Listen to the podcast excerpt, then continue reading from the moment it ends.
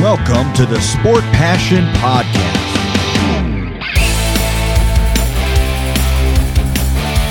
And here is your host, Lars Marendorf.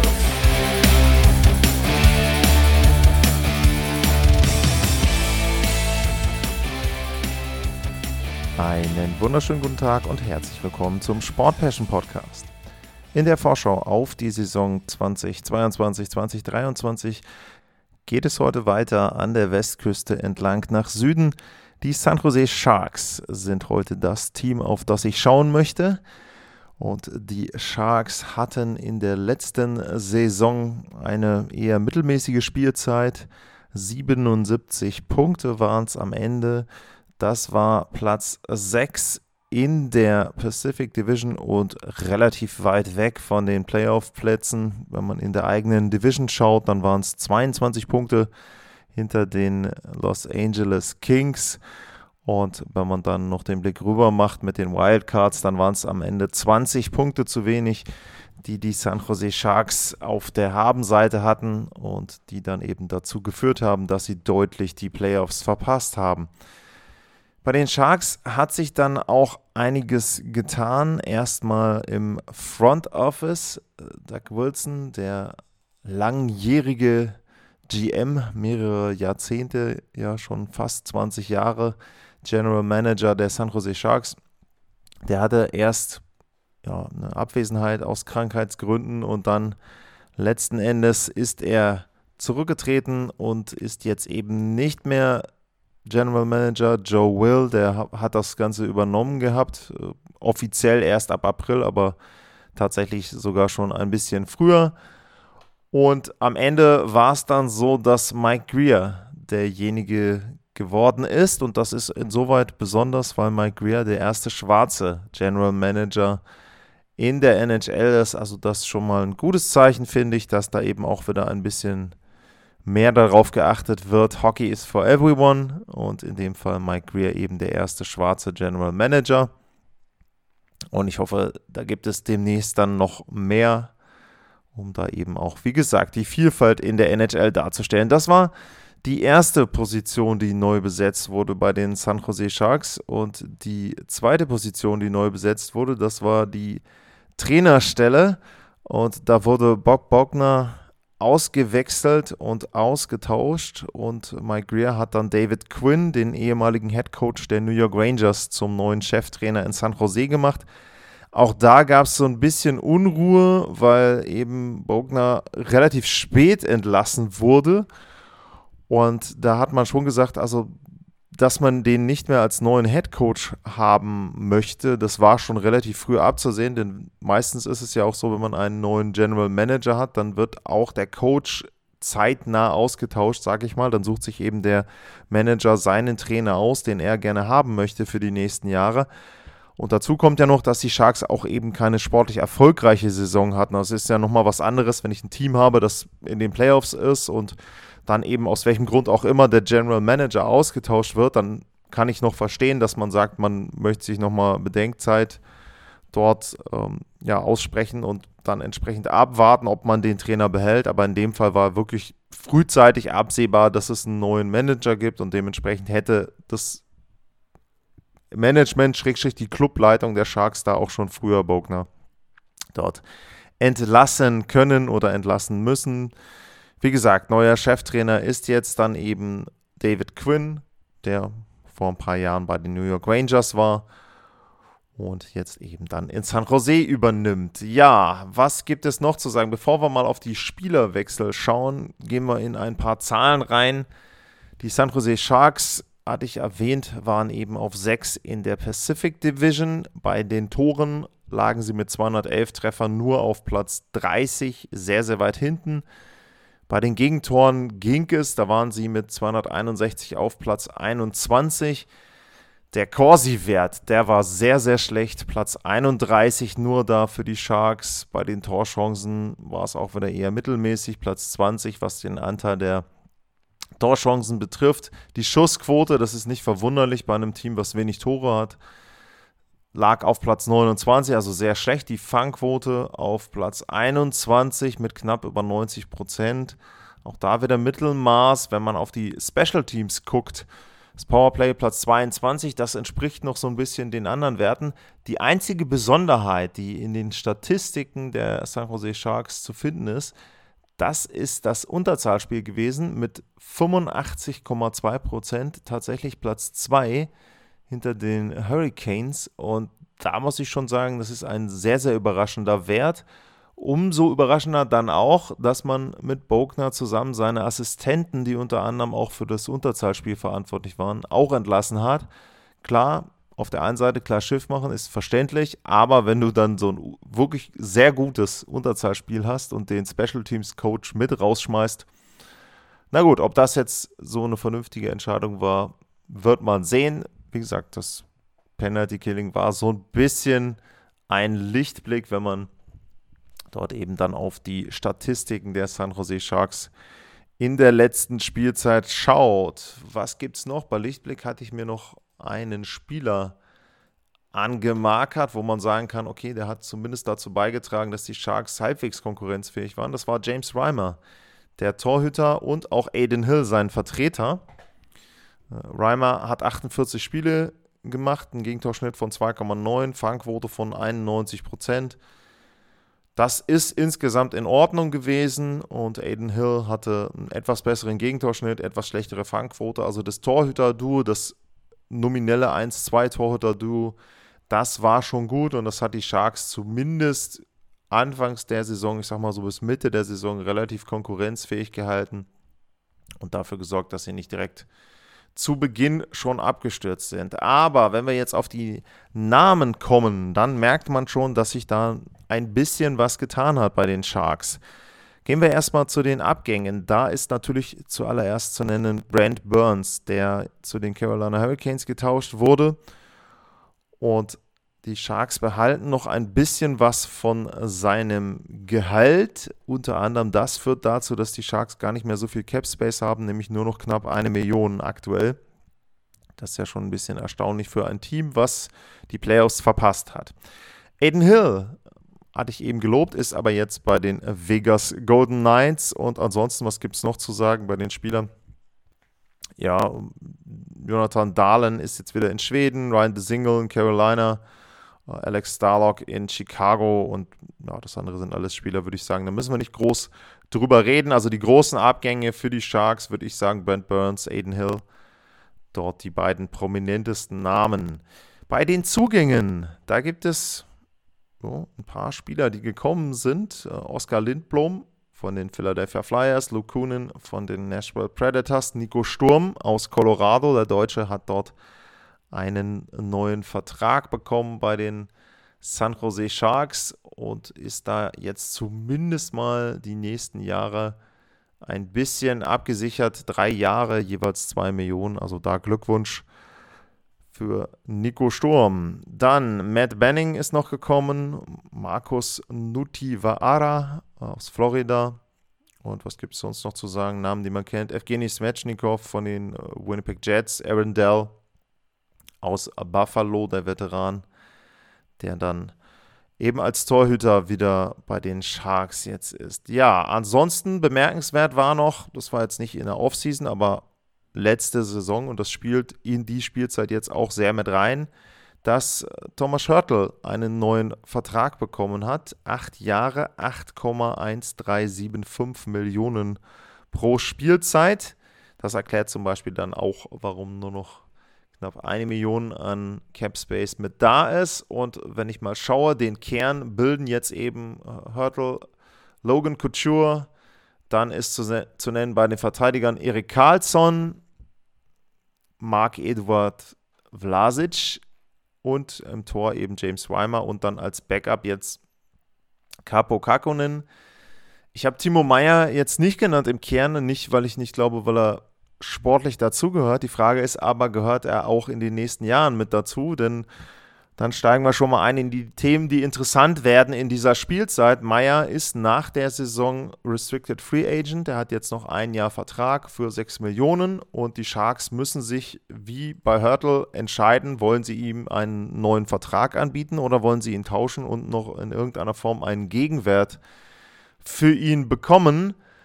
Und Dazu gibt es auch die Situation identisch bei James Weimer. Der ist nicht Restricted Free Agent nach der Saison, sondern Unrestricted Free Agent, auch nur noch ein Jahr Vertrag. Und auch da ist dann eben natürlich zu entscheiden von Mike Greer unter anderem, ob sie den Reimer dann abgeben wollen. Und das Ganze leitet so ein bisschen einen Themenkomplex ein, der unter der Frage steht, was sind denn die San Jose Sharks? Ich erwähne ja des Öfteren dass es für Teams so meiner Meinung nach so eine Art Lifecycle, also ja, Lebenszyklus gibt und dass die Teams sich vielleicht immer so in Art Wellenbewegung befinden. Das heißt also, ich sage jetzt mal, das Idealszenario ist, man ist ein Titelkandidat. Das waren die San Jose Sharks. Wenn man sich mal die Spielzeiten der Vergangenheit anschaut, dann ist es so gewesen, dass sie 2016, wo bin ich denn jetzt hier bei den Sharks? Da 2016 das Stanley Cup-Finale erreicht haben gegen die Pittsburgh Penguins. Dann gab es mal wieder ein Erstrunden aus und nach der Saison ähm, 2017-18 hatten sie in der zweiten Runde verloren. Da haben sie dann Carlson verpflichtet und da hatte man dann gesagt, okay, der Kern war im Stanley Cup-Finale, jetzt ist Erik Carlson da, jetzt geht es wieder richtig los. Sie sind wieder die nächsten Jahre auch ein Team, mit dem man rechnen muss. Sie sind dann auch noch einmal 18, 19 ins Conference Final reingekommen, aber seitdem eben nicht mehr. Seitdem haben sie jeweils die Playoffs verpasst. Man könnte jetzt, wenn man wollte, einen Positivtrend ablesen. Sie waren 1920 äh, auf Platz 8, 2021 auf 7 und im letzten Jahr auf 6 in der jeweiligen Division, wo sie gespielt haben. Allerdings ist das, glaube ich, so ein bisschen irreführend. Für mich ist es eher so, dass sie seit der Spielzeit 18, 19 auf dem absteigenden Weg sind. Und da ist dann immer die Frage, wie geht ein Team davor? Ich sag mal, im ersten Jahr, im zweiten Jahr, da realisiert man das vielleicht noch nicht, dass man nicht mehr zu den guten Teams gehört oder man versucht, das Ganze nochmal rumzureißen, das Ruder, und zu sagen, okay, durch ein, zwei Tauschgeschäfte, vielleicht wenn ein, zwei Spieler wieder gesund sind und so weiter und so weiter, dann können wir nochmal in die Playoffs, dann können wir nochmal einen tiefen Lauf hinlegen. Aber nachdem man jetzt drei Jahre die Playoffs verpasst hat, sollte in San Jose eigentlich die Erkenntnis gewachsen sein, dass die Sharks eben nicht mehr ein Team sind, was zum einen garantiert die Playoffs erreicht und dann vielleicht auch noch die Chance hat, die eine oder andere Runde zu gewinnen.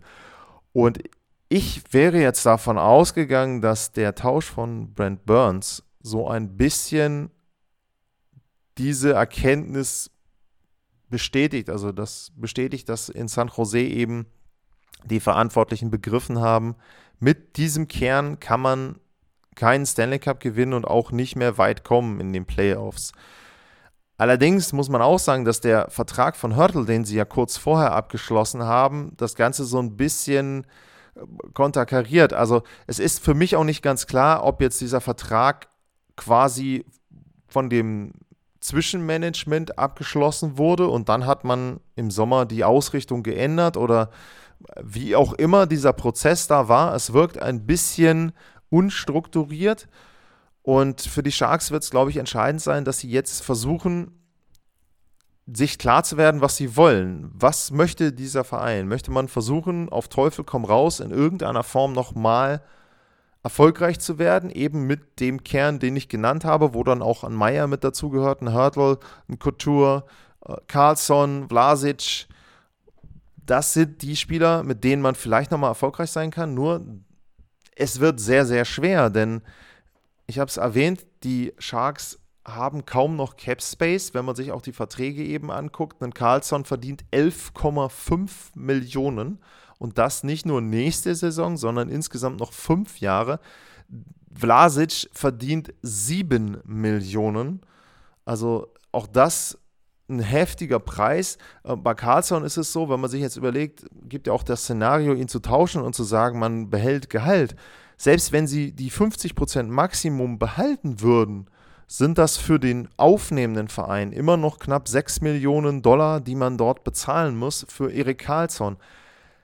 Carlson ist das Geld wert, wenn er gesund ist. Nur die Frage ist eben, kann er das nochmal schaffen? In der letzten Spielzeit hatte er 50 Spiele und 35 Punkte. Wenn man das hochrechnet, ist das sicherlich gut. Wenn man irgendwo bei 80 Spielen rauskommt, 50 Punkte, das ist okay.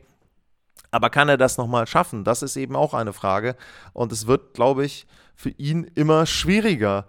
Und deshalb, ja, ich, ich tue mir einfach schwer, die Sharks einzuschätzen. In San Jose wirkte es so über lange, lange Zeit mit Joe Thornton, mit Marlow. Man hat immer wieder versucht, konkurrenzfähig zu sein. Wenn man sich auch anguckt, die Saisons der Sharks im Prinzip seit 2000 ungefähr. Sie haben zwar immer mal zwischendrin einmal die Playoffs nicht erreicht, aber ansonsten waren sie dort immer in den Playoffs. Ähm, sie haben dann auch immer wieder es hinbekommen, zum Beispiel, nachdem sie einmal die Playoffs verpasst haben, 16 dann das Stanley Cup-Finale zu erreichen. Also man hat irgendwie in San Jose immer einen sehr guten Kader hingestellt. Der war wahrscheinlich nie richtig titelfähig.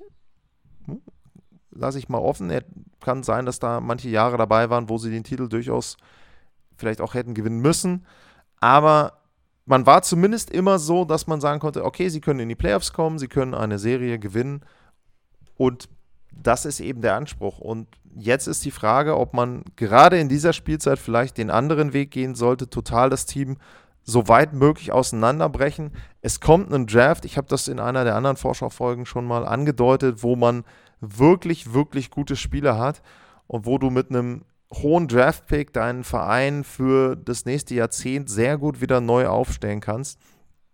Und da wäre es für mich jetzt angemacht, dass die Sharks kreativ werden und eben versuchen, in irgendeiner Form diese großen Verträge loszuwerden. Aber auch das ist natürlich eine Realität. San Jose bezahlt schon Brent Burns und Martin Jones in den nächsten drei Jahren immer so knapp vier bis über fünf Millionen pro Jahr.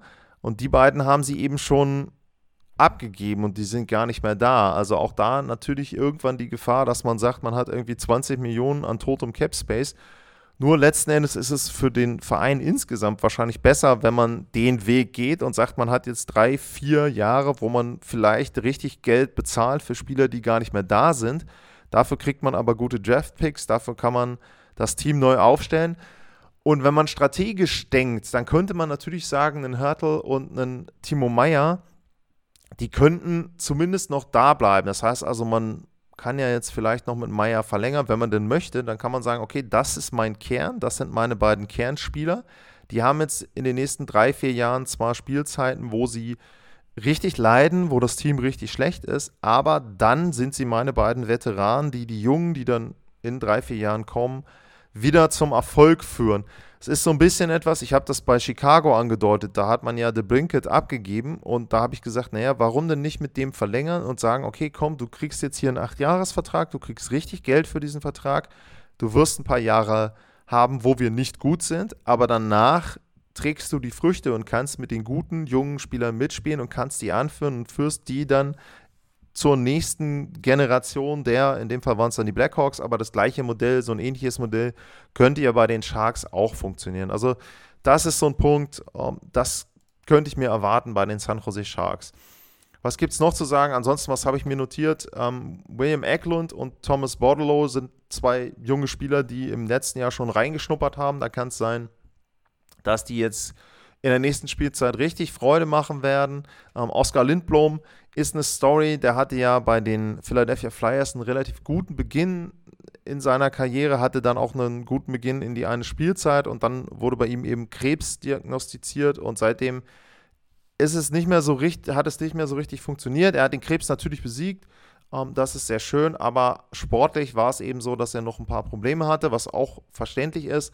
Vielleicht ist für den San Jose so eine ja, gute, ein guter Ort, um einfach nochmal wieder die Karriere zu resetten und zu sagen, okay, komm, ich starte jetzt hier nochmal neu, ich kann jetzt hier nochmal von vorne beginnen, ohne große Erwartungen vielleicht, ein bisschen mehr Spielzeit als in Philly. Und das wäre etwas, das ist sicherlich jemand, wo man nochmal drauf gucken sollte. Ähm, dann natürlich auch Nico Sturm aus deutscher Sicht, auch das Vielleicht dann positiv, dass er bei einem Team spielt, was nicht so gut ist. Da wird er mehr Spielzeit bekommen. Ob das dann für ihn selber zu guten Zahlen führt und auch für das Team eben dann ja, zu positiven Ergebnissen, das glaube ich eher nicht. Das liegt aber dann auch wirklich nicht an Nico Sturm. Da sollte man jetzt nicht die hohen Erwartungen haben an die Sharks insgesamt oder an Zahlen von Nico Sturm. Und ja, wie gesagt, ich, ich tue mir sehr schwer, die Sharks so richtig einzuordnen. Ein Team im schlimmen Niemandsland der Liga, sage ich jetzt mal so. Und die finden hoffentlich eine gute Strategie, Strategie, Mike Greer, dort in seinem ersten Jahr, um dann den Verein wieder besser aufzustellen und dann in Richtung Playoffs zu bringen. Das war die Vorschau auf die San Jose Sharks. Ganz ruhig, Lars. Wenn euch die Sendung gefallen hat und wenn ihr den Podcast mögt, dann abonniert ihn doch gerne, teilt ihn oder bewertet ihn da, wo ihr eure Podcasts hört. Wenn ihr Fragen habt, wenn ihr Kritik habt, wenn ihr der Meinung seid, die San Jose Sharks sind ein Playoff-Team nächstes Jahr und sie sollten zusehen, dass sie die Spieler behalten und nicht irgendwie noch jemanden abgeben, gerne schreiben at lars-mar info at sportpassion.de. Dort könnt ihr mich erreichen. Tja, und ansonsten gilt wie immer, vielen Dank fürs Zuhören, bleibt gesund und tschüss.